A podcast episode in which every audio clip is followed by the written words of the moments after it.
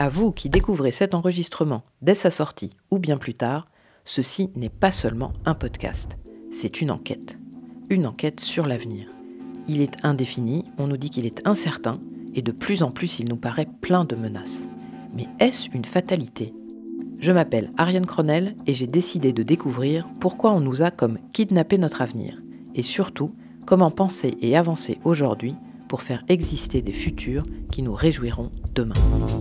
Enquête d'avenir.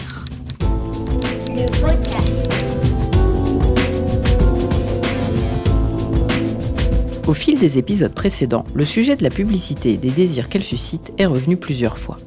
Comment trouver la sobriété désirable, qu'il s'agisse de voyages moins lointains ou de véhicules moins énormes et clinquants, quand on est bombardé en permanence de publicités vantant un style de vie basé sur la surconsommation. Juvamine, alors Juvamine, alors Juvamine, alors Juvamine, Pétrolane, Nespresso, une pièce en plus et des mécos, Carrefour, Buffalo Grill, Jouer Club, TF1, Scénic, Disneyland, Lexomil et Kleenex.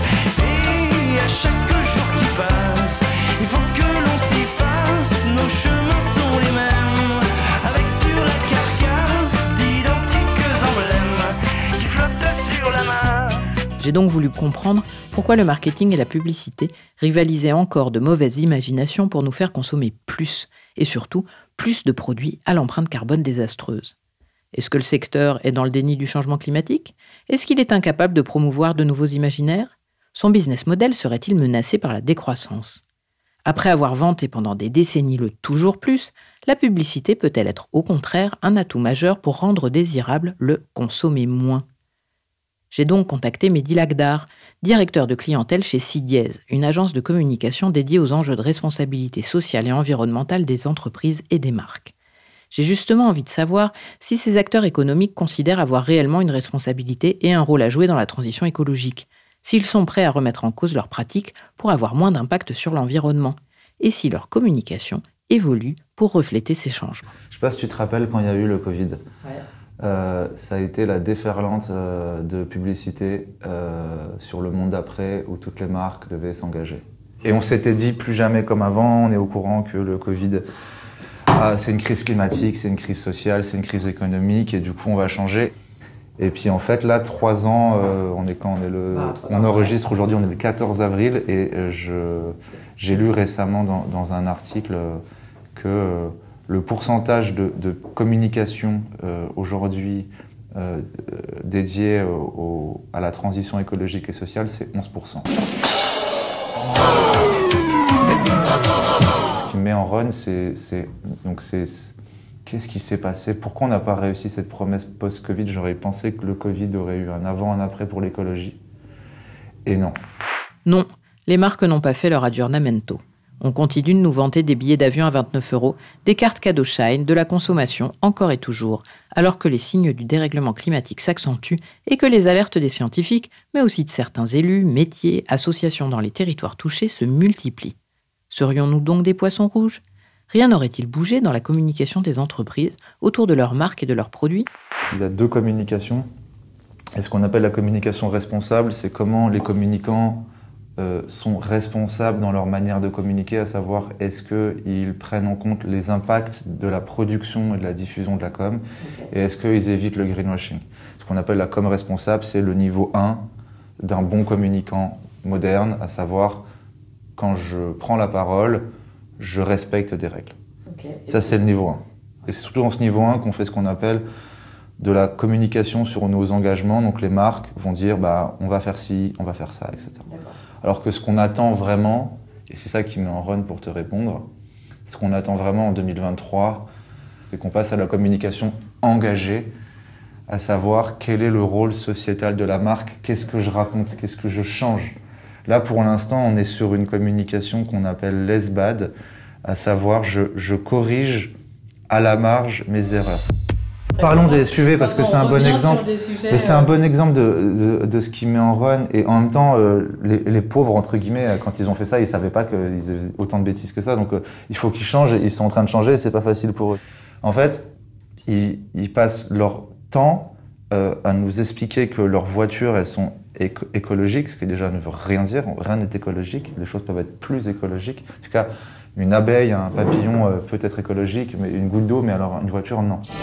Zéro émission de CO2, Wow, tu conduis une électrique 100% électrique. Oui, elles sont électriques.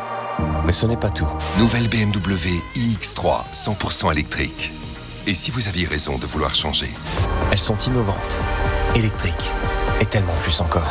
Nouveau Skoda Enyaq Coupé iV 100% électrique. À découvrir dès maintenant aux concessions. Nouvelle Audi Q4 e-tron 100% électrique. Le futur nous anime. Et en fait, les, marques auto passent leur temps à euh, faire du less bad, à savoir euh, essayer de corriger en disant est électrique, etc. Euh, mais en n'expliquant pas là où sont les, enfin, où sont les impacts. Et en fait, un SUV, la grosse part de ses émissions, c'est sa production. Je veux dire, tu as, un lecteur MP3, tu as un écran ouvrant, tu as des trucs chauffants, tu peux tout faire, tu as un coffre qui s'ouvre tout seul, etc. Et c'est pas parce que tu as un moteur électrique que c'est réglé. Donc en fait, c'est où est la transparence, où est l'impact, euh, et puis, et puis qu'est-ce que tu racontes? Parce que le, le problème de, de l'auto, il y en a plein. Il y a en effet euh, les gaz à effet de serre, euh, les émissions, la production. Donc pourquoi tu nous parles pas vraiment de ça? Parce que c'est ça le sujet. Il y a l'autosolisme, le fait d'être tout seul dans sa voiture. Donc c'est quoi l'imaginaire qui est derrière l'auto? Moi, moi, je vois des pubs de SUV de nuit, les phares allumés, le mec tout seul, prêt à conquérir la ville. Tu vas rien conquérir, mec.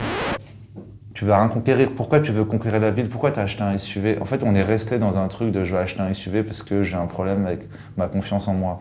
Pour finir sur cette question, pourquoi ça m'enragne Parce qu'on n'a toujours pas euh, affronté le taureau par les cornes, à savoir c'est quoi le job de la pub. Et le job de la pub, c'est influencer, euh, donner euh, des imaginaires collectifs aux gens et donc proposer un modèle de consommation. Et quand je dis modèle de consommation, c'est deux choses, c'est la sélection de mes produits et l'usage de mes produits. Et c'est ça le sujet. Tiens, tiens, revoilà le sujet des imaginaires collectifs. Par son omniprésence dans nos vies et par sa puissance émotionnelle, la publicité est un pourvoyeur majeur d'images mentales, d'aspirations, de désirs, de croyances. Insidieusement, elles nous disent que nous devons désirer posséder et comment nous devons l'utiliser. Mais ce n'est pas tout. Ce faisant, elle construit des mythes collectifs autour desquels nous faisons société. Consommer, ça fait de vous quelqu'un, proclame-t-elle. Conduire une grosse voiture, ça fait de vous un sacré beau gosse. Porter ce sac à main, hum, ça fait de vous une sacrée Wonder Woman. Et encore une voiture, et encore un sac à main. Toujours plus, plus, plus, plus d'objets, alors que les produire et les transporter génèrent de l'empreinte carbone et que leur recyclage reste marginal. Mais pourrait-on imaginer que la pub change son référentiel d'imaginaire pour accompagner la transition vers un autre modèle de société?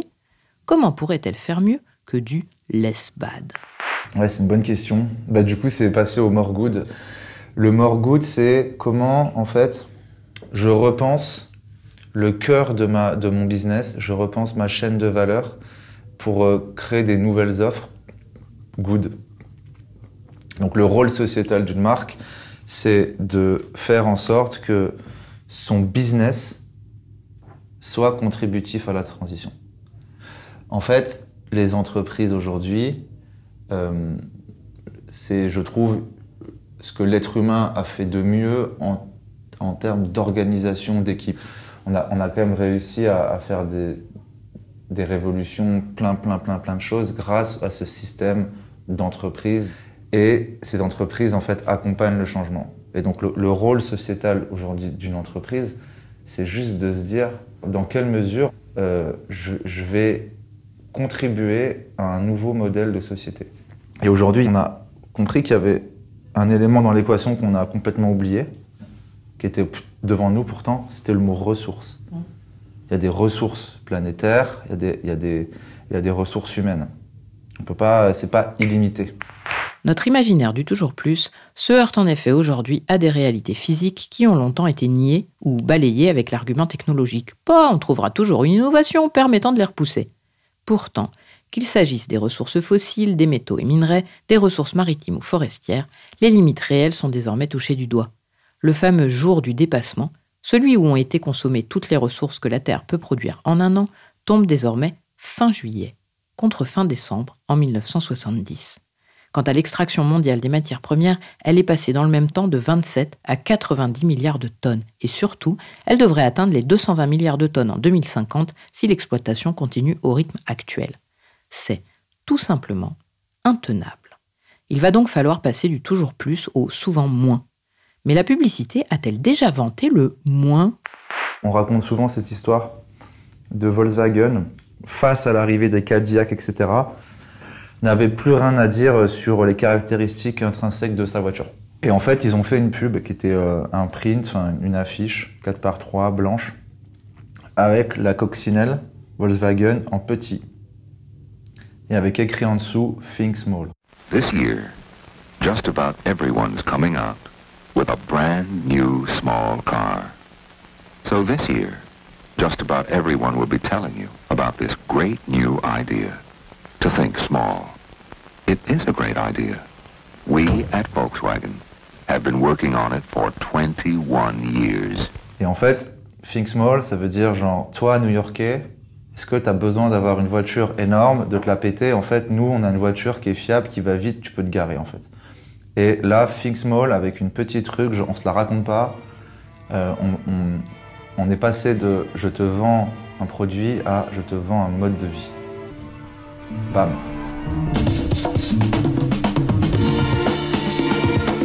There are some great lessons for advertisers today inside of this ad. It wasn't just an ad campaign, it was the foretelling of a whole new way to do advertising. Et après, il y a eu l'essor des grandes agences de communication. C'est ce que raconte très bien la série Mad Men. Et donc c'est là où c'est la création de Publicis, Avas, Omnicom. Tous les gros groupes qu'on connaît aujourd'hui sont nés à cette époque-là. Après, il y a eu euh, le règne du storytelling qui, est arrivé, euh, où là, en fait, au-delà de vendre un mode de vie, euh, on a raconté une vie encore mieux. C'est même pas un mode de vie, c'est je te raconte, je te raconte plus comment toi, Ariane, tu vas être cool ce soir. Je vais te raconter comment tu vas être cool toute ta vie. Storytelling. On, va parler de quitter. Et donc là, c'est, moi, je pense à Apple, euh, je pense à Steve Jobs qui a commencé beaucoup, beaucoup à démocratiser ça. Il vendait plus des Macintosh, il vendait, tu vas être quelqu'un d'autre. En gros, à l'époque, euh, Microsoft, c'était un truc de, de geek, c'était un truc de ringard. C'était un truc de mec euh, qui avait un pantalon en velours marron, euh, des lunettes, euh, ingénieur avec des pellicules. Et c'était ça que c'était ça cette image. Et il s'est dit ben non mais en fait moi je vais aller je vais aller raconter une autre histoire. Donc je vais raconter une histoire aux gens pour que les gens en fait n'achètent pas un produit mais achètent une vie qui va avec, achètent une personnalité, mmh. achètent des valeurs. C'est ça, ça, qui est grave. Je crois qu'on est quand on est passé aux valeurs là on est parti en, en roue libre. N'importe quoi. Je t'ai dit, donc on a vendu un mode de vie, après on a vendu une vie. Et puis, euh, pour terminer, il y a un sujet que j'aime bien. Euh, il y a un auteur qui s'appelle Gilles Lipovetsky, euh, je ne sais pas si tu connais, qui est un sociologue, etc., qui a écrit un livre qui m'a beaucoup marqué, même si je lis peu, mais il m'a marqué celui-là. Ça s'appelle L'esthétisation du monde. Okay. et ça s'appelle À l'ère du capitalisme artiste il, raconte que euh, et la photo c'est Dubaï. En fait, il raconte que depuis les années 80, donc avec tout ça, mode de vie, storytelling et tout, on est passé à une vie dans laquelle l'esthétique, le mode de vie, euh, les paillettes sont devenus euh, le seul indicateur de bonheur. Le travail, l'amour, l'amitié, tout ça, on s'en fout. Et Dubaï, moi, ça a été le moment où euh, on est arrivé à la fin de la civilisation. Parce que Dubaï, je l'ai fait pour le travail et c'est ça. C'est quand le marketing est devenu la vie. C'est-à-dire que à Dubaï, il y a des gens euh, qui euh, ont euh, dans un hôtel un tigre parce que c'est du marketing. Ils n'ont rien à faire que le tigre, il, il a rien à faire dans un, dans, dans, un hôtel climatisé. Mais parce que on est sur une esthétique de vie. On a vendu une esthétique. Et à Dubaï, on ne vend pas qu'une esthétique on vend le No Limit, habillé des codes du luxe le plus clinquant. Savez-vous que vous pouvez, moyennant 120 euros, descendre une piste de ski ou faire de la luge à l'intérieur d'un des centres commerciaux de l'Émirat? Pendant qu'il fait 40 degrés dehors, l'abondance énergétique locale permet de repousser ces fameuses limites physiques jusqu'à l'orgie. Se prendre en selfie sur des skis à Dubaï devient un must, pendant qu'à Paris, les touristes se prennent désormais en photo devant le magasin Vuitton des Champs-Élysées plutôt que devant l'Arc de Triomphe.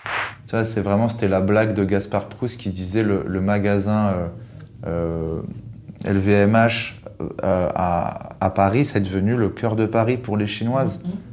C'est quoi cette image de Paris, quoi? Dire que à quel moment on a esthétisé Paris, mais pour en faire ce magasin? Tout doit être esthétique. Ouais, tout doit être esthétique. Et en plus, tout doit être esthétique et de façon forte. Je te, je te, je te drogue. C'est outré en fait. Mais c'est tellement puissant mmh. que en fait, euh, je vais tellement t'en donner. C'est du sucre. C'est Disney en fait.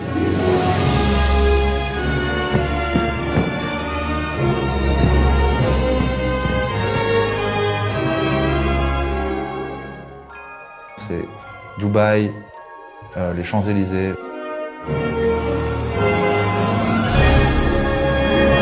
Et la com est juste le, bras armé, tout ça. Ok. Difficile de savoir qui est l'œuf et qui est la poule. Mais toujours est-il que le secteur de la com et ses déclinaisons publicitaires ont accompagné, renforcé, accentué le développement d'une société de surconsommation mondialisée dans laquelle de grandes marques, principalement occidentales et surtout américaines, dictent les normes du désirable. Il y a donc pour l'enquête une double question. Cette usine à imaginaire peut-elle trouver intérêt à mettre en avant d'autres valeurs que celles qui ont conduit à surexploiter la planète pour notre bon plaisir? Et si oui, lesquelles? Ouais, c'est hyper important ce sujet parce que les valeurs, c'est euh, c'est ce qui nous guide, c'est ce qui nous reste quand il n'y a plus rien, c'est ce qui crée du lien. moi, je voulais venir au collectif. Voilà, je pense qu'il y a un mot que j'ai pas encore utilisé, c'est le mot individualisme, parce que l'esthétique est dans un truc individuel. Donc, bah déjà première valeur euh, que, la pub a transmis, c'est euh, tu seras heureux seul. Euh, tu seras heureux en self-made mind. Première valeur, le bonheur individuel, qui est une valeur, euh, qui est une valeur, mais qui est pas là, qui, qui est dangereuse. Pretty woman, walking down the street, pretty woman, the kind I like to meet, pretty woman.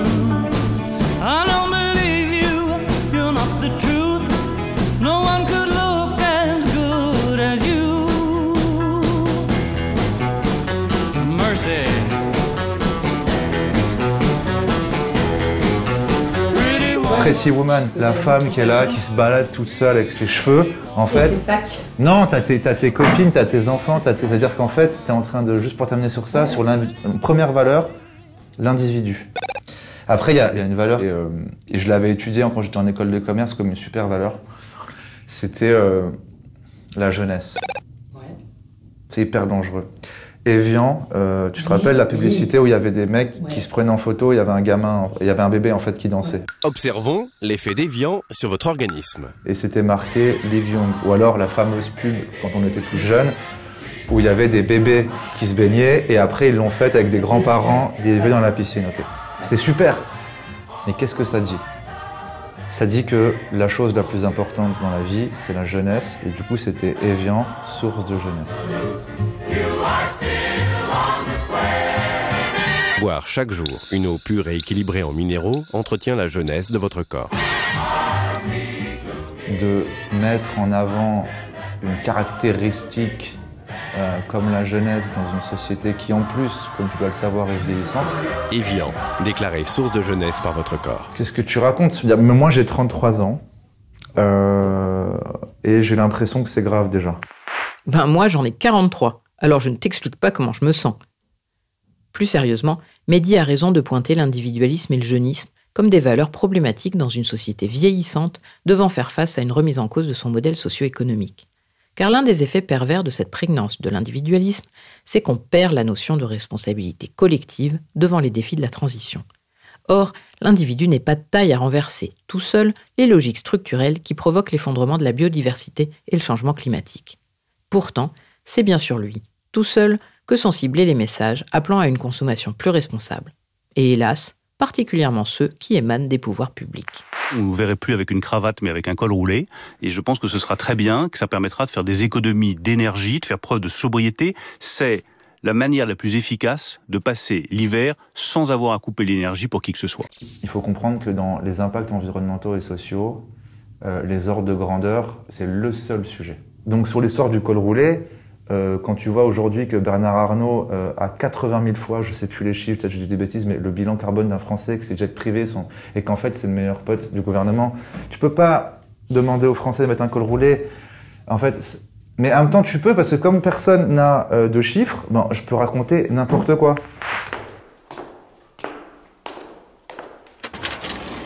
Alors, pour ce qui est des chiffres, Bernard Arnault émettrait 16 000 tonnes de CO2 par an, contre un peu moins de 9 tonnes pour un Français moyen. Donc ça fait seulement 1800 fois plus. Mais c'est représentatif d'une réalité. Au niveau mondial, l'empreinte carbone des 1% les plus riches est en moyenne 13 fois plus élevée que celle des 50% les plus pauvres. Et les pays du Golfe, qui sont particulièrement riches en raison de l'exploitation pétrolière, affichent une empreinte carbone moyenne par habitant de plus de 50 tonnes. Pensez-y la prochaine fois que vous irez à Dubaï. Toutes les chaînes de fast-food passent à la vaisselle recyclable. Ok, je pense que tu as vu, donc on arrête les, les pots de carton pour les frites, etc. Et c'est très bien. Bon, déjà, c'est la loi. Très bien. L'impact environnemental de McDo, il est où? Il n'est pas là. Il n'est pas du tout là. Il est sur le- les vaches et, et il est sur le salaire d'agriculteur. Parle-moi de, de vaches et de salaire. Parce que les gars gagnent 600 balles par mois et ils se suicident. Me raconte pas ta vie sur le fait qu'en plus tu as respecté les. La communication vertueuse des marques valorise donc le simple respect d'obligations réglementaires. Hein, en France, les restaurants ne peuvent plus utiliser de vaisselle jetable depuis le 1er janvier 2023. Et elle se garde bien d'évoquer les sujets qui fâchent. Ça me rappelle aussi la RATP et le ministre des Transports Clément Beaune, claironnant leur fierté d'éteindre désormais les publicités lumineuses la nuit, quand le métro est fermé. Malgré les efforts de la réglementation, il reste donc facile pour les entreprises de faire croire qu'elles ont une démarche écologique, sans toucher fondamentalement à ce qui génère le plus d'impact problématique dans leur activité. Je comprends mieux ce que veut dire Mehdi quand il parle de less bad. Mais alors, comment on fait pour passer au more good En fait, le pire, c'est que les solutions, on les a. La France est le pays qui a décidé depuis des années, depuis le Grenelle sur l'environnement, depuis euh, l'accord de Paris qu'on a, qu'on a hosté, euh, depuis la loi climat résilience, d'être le pays euh, avec la réglementation la plus avancée euh, intellectuellement euh, en, ma- en matière de communication responsable et de marketing. Euh, donc ça bouge. Un, parce que la réglementation avance. Parce que les experts sur le sujet, à savoir euh, l'interprofession, euh, avec qui j'ai l'occasion de travailler, donc il y a l'Union des marques, euh, qui est euh, le syndicat des annonceurs, donc le syndicat de ceux qui commandent, donc les, tout- tous les annonceurs. Il y a euh, le, syndicat des agences de conseil en communication, donc toutes les agences en France qui font de la créa, donc ceux qui font les spots télé, tout ça. Le syndicat des agences médias, celles qui les diffusent. Le syndicat des régies, celles qui activent et tout. Tous ne, ne parlent que de ça. Et puis le problème, du coup, euh, c'est que la com ne pourra changer que si le marketing, s- sa mère, ou son père, je sais pas, ne change pas, et si le business ne change pas. Il y a des ingénieurs qui produisent un produit. Euh, maintenant, il faut que ce produit, il, il soit euh, euh, Désirable. désirable. Exactement. Merci. Et il soit packagé, qu'il soit utilisable, qu'il soit beau pour un produit. Donc, tu as, le premier P qui est product. Ah, les fameux 4, 5 ou même 7 P du mix marketing. Le marketing mix, c'est l'ensemble des outils marketing qui vont être utilisés pour promouvoir un produit. Qu'est-ce que ça va être les 4 P? Ça va être l'utilisation de ce qu'on appelle de la stratégie produit, la stratégie prix, la stratégie place et la stratégie promotion. La communication, c'est une partie du marketing, ce qui est la partie euh, je prends la parole euh, euh, à tra- une fois que le truc est prêt. Voilà. Avant que ça soit de la com, c'est des décisions stratégiques. C'est un actionnariat. C'est des calculs, c'est des chiffres. Et donc, du coup, il faut qu'il y ait le business qui change, le marketing qui change, et ensuite la com change. Voilà. La pub et la com ne peuvent pas changer si ce sur quoi elles communiquent ne change pas. Voilà la conclusion assez évidente à laquelle j'arrive en écoutant Mehdi. Car la communication est au service des décisions de l'entreprise. Faire vendre tel produit, donner envie d'acheter tel objet ou tel service. Elle est en bout de chaîne. Et pourtant, c'est bien sa créativité, son esthétisme, sa puissance visuelle qui façonne l'imaginaire collectif d'aujourd'hui. Les entreprises auraient pu se contenter de communiquer froidement sur les qualités intrinsèques de leurs produits. Tant de chevaux pour le moteur, tant d'épaisseur de carrosserie pour protéger des chocs. Mais ce n'est pas ce qu'elles font. Comme l'a dit Mehdi plusieurs fois, elle déploie un imaginaire, des valeurs, un référentiel de ce qu'est une vie réussie, avec toujours le même objectif, capter notre attention pour nous vendre leurs produits. Alors, la com n'est-elle qu'un simple exécutant de la stratégie décidée par les actionnaires pour combattre la concurrence Moi, je fais de la com parce que, je, je sais pas, moi, je trouvais ça bien là. Moi, j'aimais bien culture pub quand j'étais petit. Tu pousses le bouchon un peu trop loin, Maurice. La com, elle, elle, elle peut tout dire, elle peut tout faire, elle peut on peut, on peut briser la glace, on peut, on peut aller loin, on peut aller loin avec la com. On peut, vraiment dire des choses. Et en plus, comme c'est de la com, on peut dire ah c'est bon, c'est de la com, c'est pas grave et tout. Donc euh, non, elle, elle faut qu'elle remonte la rivière. Je pense que, mais j'ai hâte que les communicants prennent ce sujet et se disent allez vas-y. J'y crois beaucoup, j'y crois énormément. Le constat est clair, c'est-à-dire que la pub sait pourquoi elle a foiré. Elle le sait parce que, comme je l'ai dit au début, euh, elle a très bien compris qu'elle faisait du lesbad. Elle a très bien compris que le sujet c'était avoir un rôle sociétal et arrêter de se cacher derrière du packaging responsable et qu'il fallait, il fallait y aller quoi. Il fallait changer le monde. Donc on le sait. Mais si on le sait alors, qu'est-ce qu'on fait? Par quoi on commence, Mehdi? Moi, il y a deux choses qui me touchent, euh, auxquelles je crois beaucoup. La première, c'est les marques qui positionnent euh, leurs promesses et leurs valeurs, parce qu'on on restera là-dessus, euh, sur la chose qui est la plus fondamentale et qui devrait être la seule valeur. Euh, le bonheur et la réussite ne sera que collective et en accord avec la nature.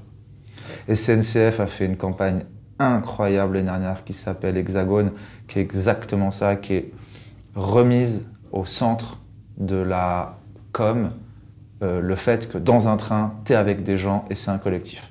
C'est pas moi, Mehdi, je vais d'un point A à un point B. C'est moi avec derrière moi une lesbienne, un trans, un arabe, une grand-mère, un parisien, une divorcée, un enfant, un bébé, ensemble. Et il termine par euh, le fait qu'en France on a plein de défauts mais on s'en fout, on est ensemble. Créatifs et inventeurs, grands artistes, grands féministes, grandes gueules, grands de cœur, mais surtout grands râleurs.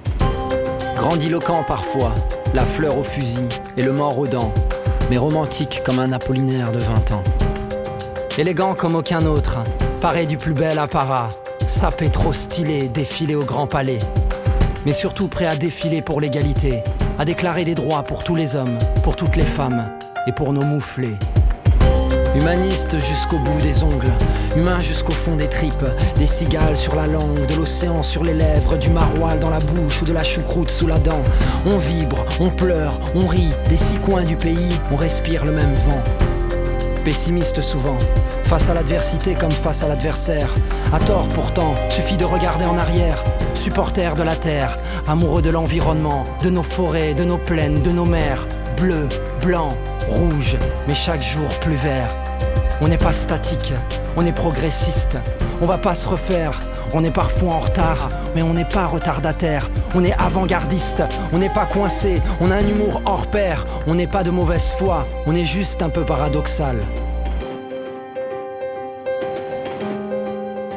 On n'est pas carré, on est hexagonal.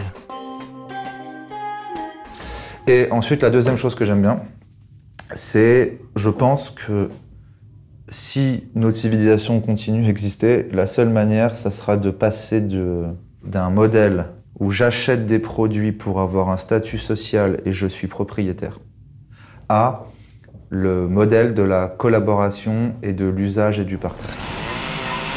Une perceuse, euh, aujourd'hui, son usage, c'est 12 minutes par an.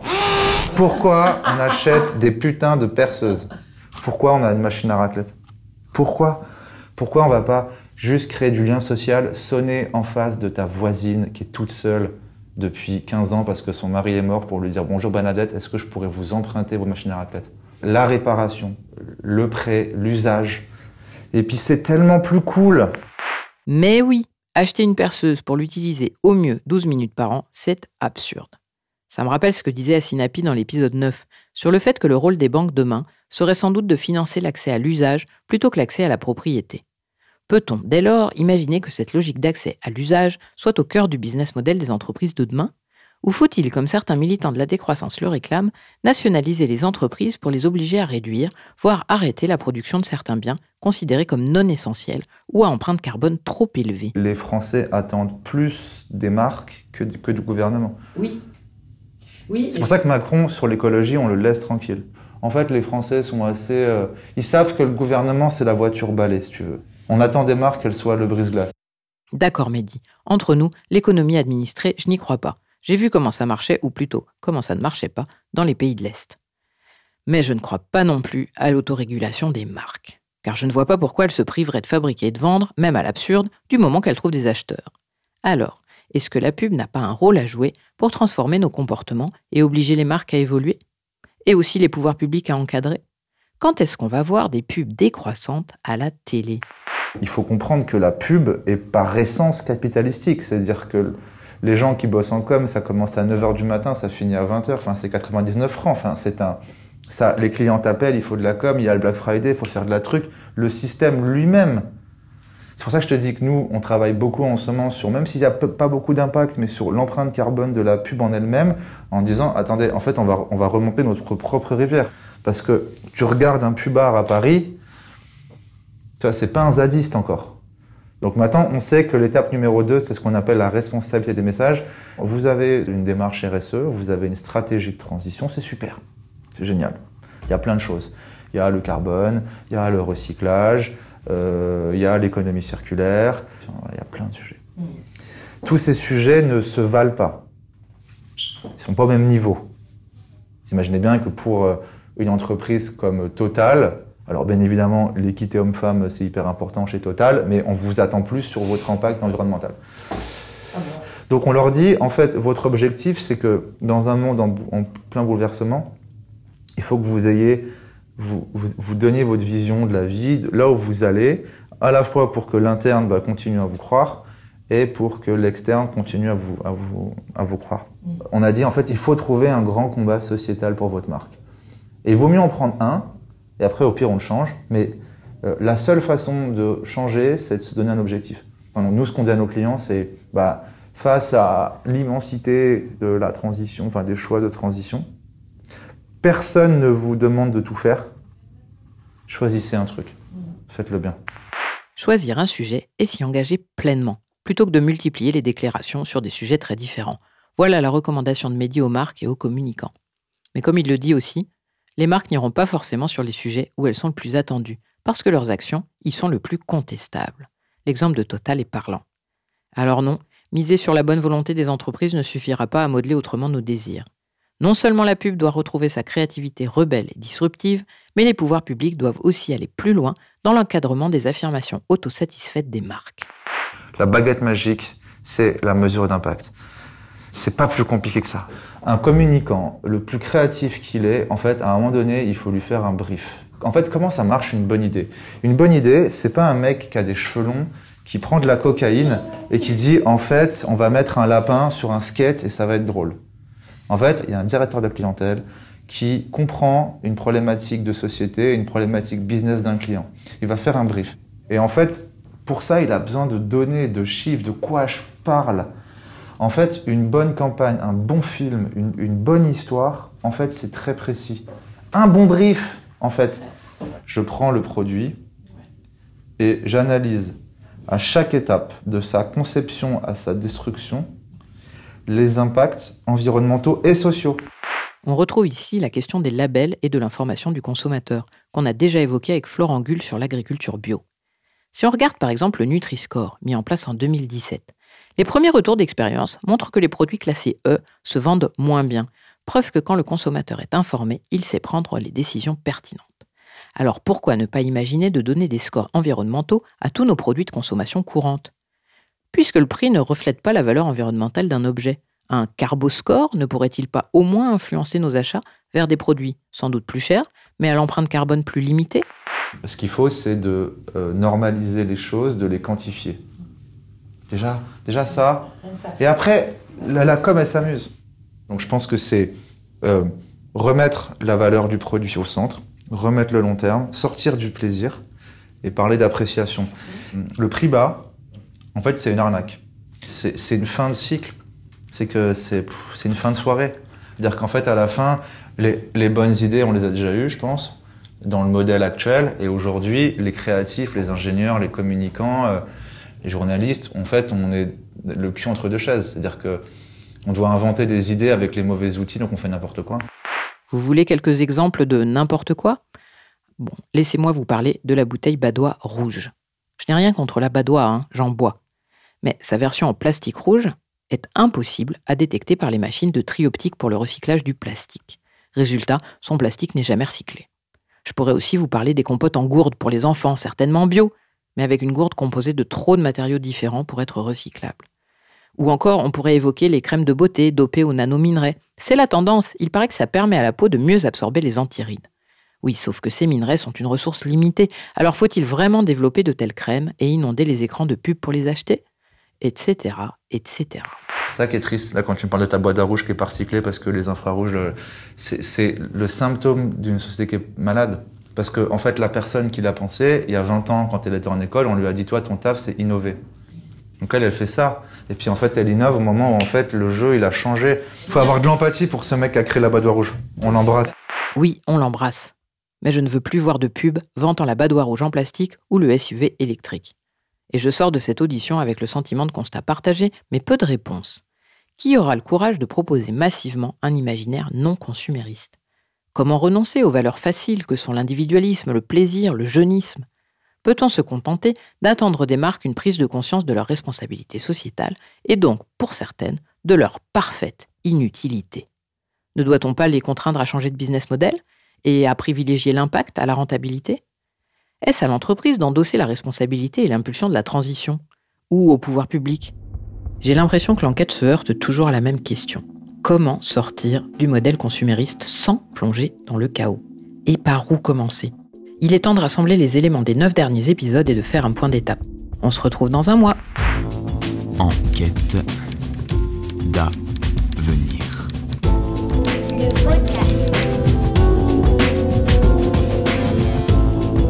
L'enquête continue. Vous pouvez retrouver tous les épisodes, leurs sources, les bios des témoins et bien d'autres choses encore sur le site internet www.enquêtedavenir.com.